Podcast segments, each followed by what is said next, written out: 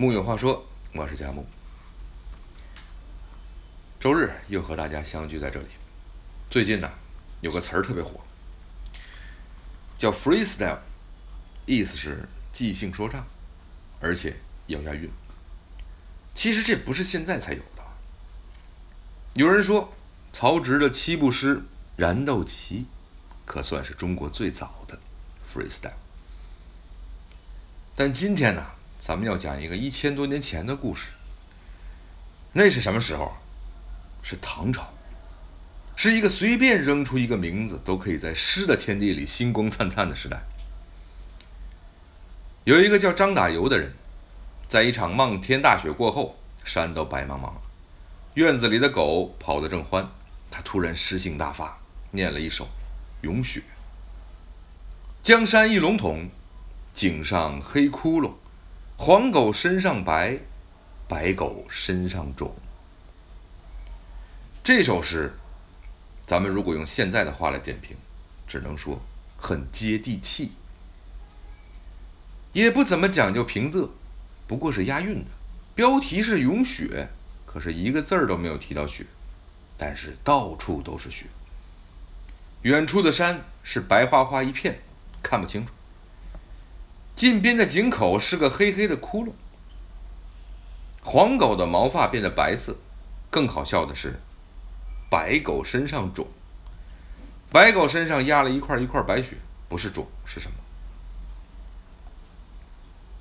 当然，那个时候张大油吟出这首诗，并没有想到，它就像一道闪电，轰隆炸开了诗词界的新的一扇大门。从此，中国的诗词版图上有了一个新的诗体，叫打油诗。打油诗就是指这一类用词通俗有趣、不太讲究格律，却一定会是押韵的诗。他们多以五言、七言为主，表达嘲讽、自谦，或者是大民语。一首好的打油诗都有让人发笑的功力，关键在于你有没有那份机智的幽默感。生活嘛，不过是笑笑别人，再被别人笑笑。今天咱们很多人喜欢玩自黑，就是自嘲的意思。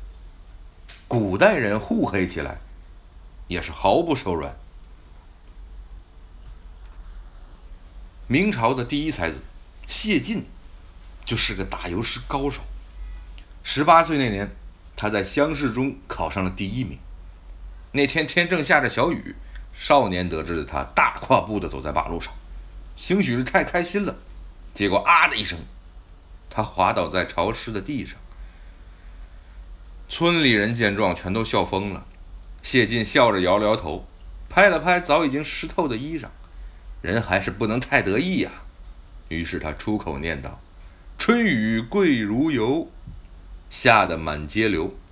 跌倒谢学士，笑煞一群牛。”自己摔倒了，要怪是春雨像油一样，才会滑的让我谢雪时跌倒。再笑笑那些其他的人都是牛。谢晋这诗又是解围，又是有点抖机灵，逗得大伙儿都乐。李白和杜甫是惺惺相惜的好朋友，都是大诗人。但李白作诗多是信手拈来，兴起而作；杜甫。确实，为人性癖单家具，语不惊人死不休。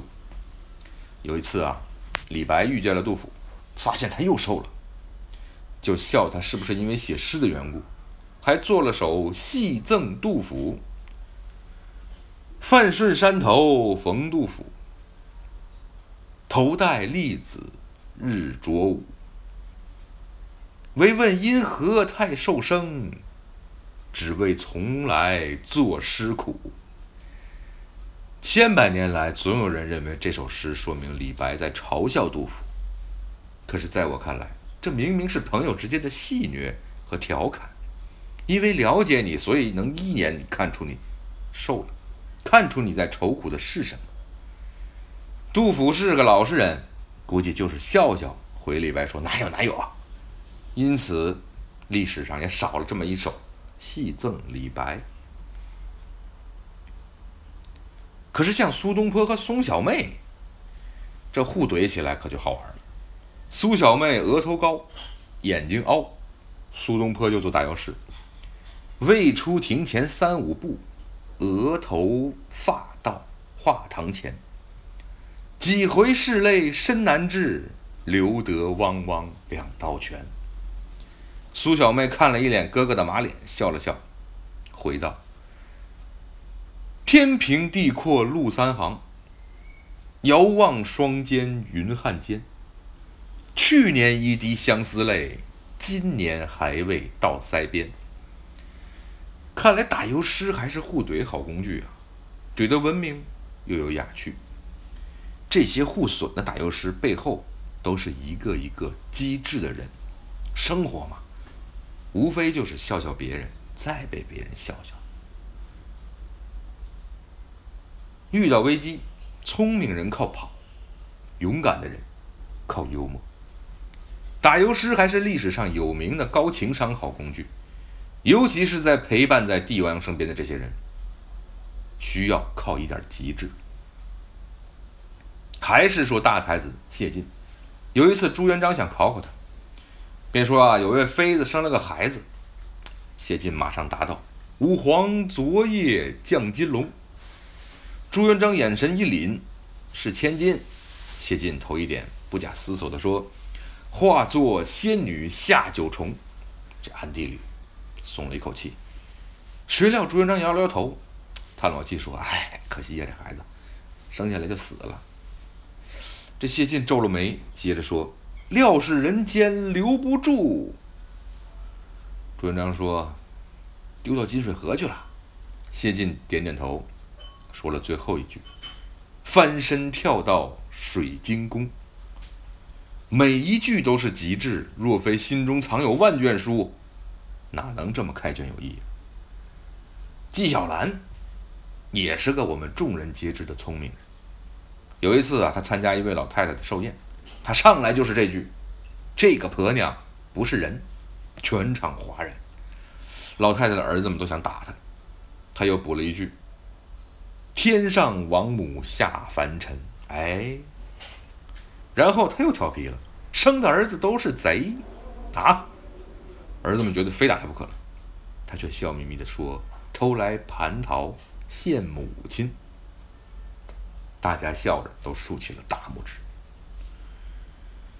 郑板桥啊，有一天晚上，发现有了小偷进他们家。可他只是个穷秀才，家里也没什么值钱的东西。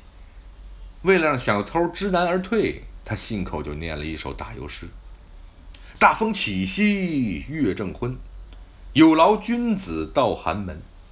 诗书腹内藏千卷，前朝床上无分文。出门当心黄维犬。”翻墙莫碰兰花盆，夜深不及披衣送，收起雄心回家门。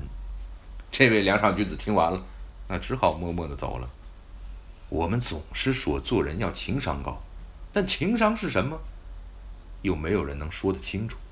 但能够在危机中用手短小轻巧的打油诗，四两拨千斤的化解危机，又赢得掌声，这不仅是才华。也是一种高情商吧。世界那么大，看透了何必要说破？打油诗还有一个强大的功能，是嘲讽。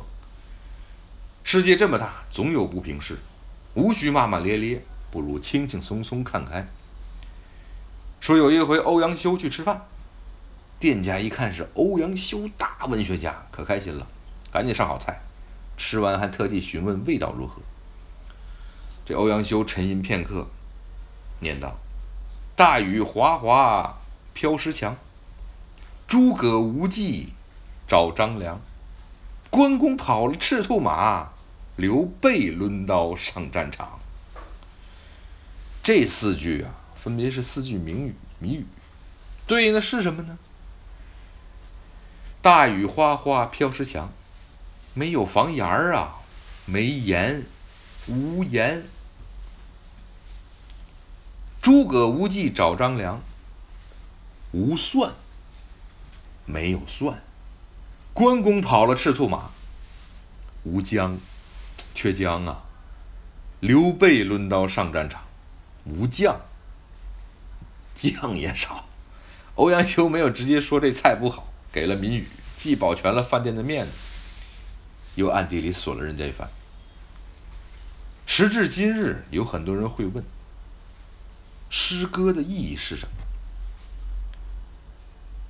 我就琢磨，也许是下雨天时，即使你说不出“天街小雨润如酥”，也能说“春雨贵如油”；也许是天下大雪时，即使你说不出“忽如一夜春风来，千树万树梨花开”，也能说“白狗身上肿”；也许是去给老人家祝寿，不会只有一句“福如东海，寿比南山”，也会开个玩笑说“天上玩母下凡尘”。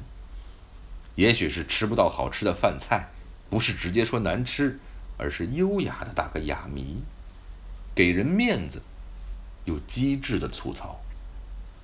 打油诗，透露着是一股为人处事的机智，机智的背后，往往是看透的智慧和不戳破的善良。